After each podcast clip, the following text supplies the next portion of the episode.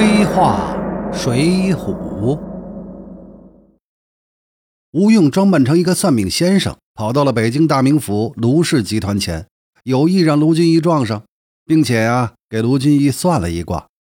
吴用就对卢俊义胡诌，说他有血光之灾，必须到东南一千里的地方去避祸，这才能化解。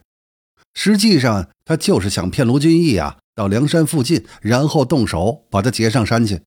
不仅如此。吴用还有意骗卢俊义在卢府墙上自己题了暗合卢俊义反的藏头诗一首：“芦花丛里一扁舟，俊杰俄从此地游。义士若能知此理，反攻逃难可无忧。”按说啊，这卢俊义也算是一个见过大世面的人物，这种江湖术士的伎俩应该是瞒不过他的。不料，也不知道是鬼迷了心窍，还是有钱人的通病。那宁可信其有啊，不可信其无。卢俊义准备按照吴用的化解之道呢，去东南千里之地泰安州，也全当个度假了。卢俊义有两个心腹之人，一个叫李固，卢俊义救过他的命，就留在身边工作。后来因为李固这个人聪明勤快，所以在集团内升得很快，这个时候已经是卢氏集团的财务总监了。另一个就是大名鼎鼎的浪子燕青。日后也是梁山上的一号人物，排名三十六，是天罡星的吊车尾。燕青是卢俊义的贴身跟班兼保镖，当然以卢俊义的功夫，根本不需要保镖。那燕青的武功啊，还是卢俊义自己教的呢。燕青的另一项本事就是小帅哥一个，而且场面上拿得起放得下，吹拉弹唱样样精通，什么唱个卡拉 OK 呀，跳个交谊舞啊，搓个马赌个牌之类的，样样都是行家里手。是特别能玩的那种年轻帅哥，以至于后来大宋第八代核心宋徽宗的二奶李师师都对燕青动心了。卢俊义还有一个年轻漂亮的太太贾夫人，嫁入卢家已经五年了。无论是李固、燕青还是贾太太，都觉得吴用的话不可信，全都劝卢俊义打消远行避祸的这个荒唐念头。燕青甚至还猜到了这会不会是梁山黑道组织的阴谋。因为到泰安州要途经梁山，但是卢俊义执意要去，毕竟卢俊义是集团董事长，所以他决定的事儿啊，旁人也没法改变。于是呢，卢俊义就带着李固出游了。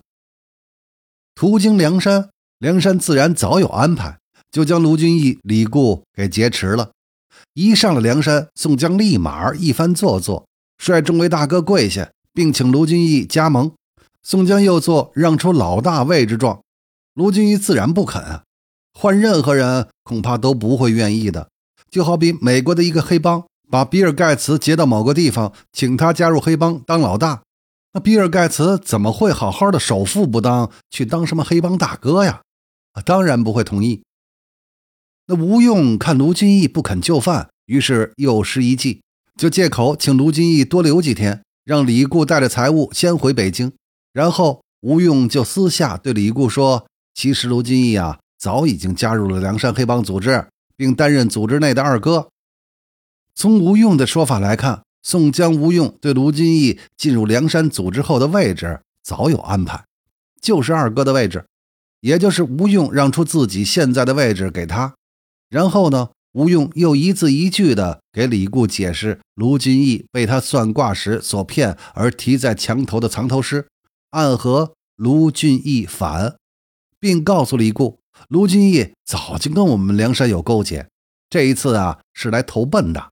本来你们这几个家伙都是要被宰掉的，不过我们梁山组织呢宽宏大量，所以放你们一条生路。吴用的这个套路和当年宋江在江州提反时，黄文炳前副市长解释给蔡九公子的几乎是一毛一样。啊，只不过宋江的反诗的确是宋江自己写的，而且呢，也反映宋江内心深处的秘密。而卢俊义的这首反诗呢，则完完全全是梁山自己设置的一个套，跟卢俊义是毫无关系的。具有讽刺意味的是，这样一个让卢俊义家破人亡，甚至差点丧命的圈套，在水浒好汉看来却是理所应当。而黄文炳出于自己的责任心。对国家、对政府的忠心，向政府举报宋江的反诗，则却是十恶不赦的小人行为。这样的双重标准，恐怕是完全泯灭了正常的是非观念了。李固下山以后，梁山又拖了两个多月才放卢俊义下山。虽说这两个多月，梁山对卢俊义是一等一的招待，但卢俊义自己的感觉同人质也差不了多少。人在屋檐下，不得不低头。卢俊义也只能天天哀求梁山早点放他回去。梁山一放了卢俊义，他就星夜赶路，赶回了大名府家中。但是不料。李固已经向政府举报了卢俊义是梁山黑帮组织的成员，担任组织二当家之事，并且同贾太太赶走了燕青，谋夺了卢氏集团的产业。卢俊义一到家，就给大名府的公安逮了个正着。李固的所为啊，其实是人性的弱点造成的。试想，身为卢氏集团的财务总监，卢氏集团的成功离不开李固的心血和功劳。又是亲耳听到梁山重量级人物军师和现任第二把手吴用说的，卢俊义马上就要成为组织的二哥了。回家后又发现作为证据的反诗就在墙上，纵然中间有诈，但是对李总监而言，这董事长跟黑道勾结犯法，而且证据确凿，岂不是自己取而代之的大好时机呀？恐怕就算明知有假，也会当真的来举报。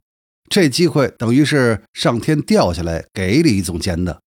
身为一个生意人，岂有不取之理呢？要自己奋斗到卢俊义现在这个地步，那得要花多少年呢？李总监如果老老实实的坐等卢俊义回来，那反倒是件怪事儿了。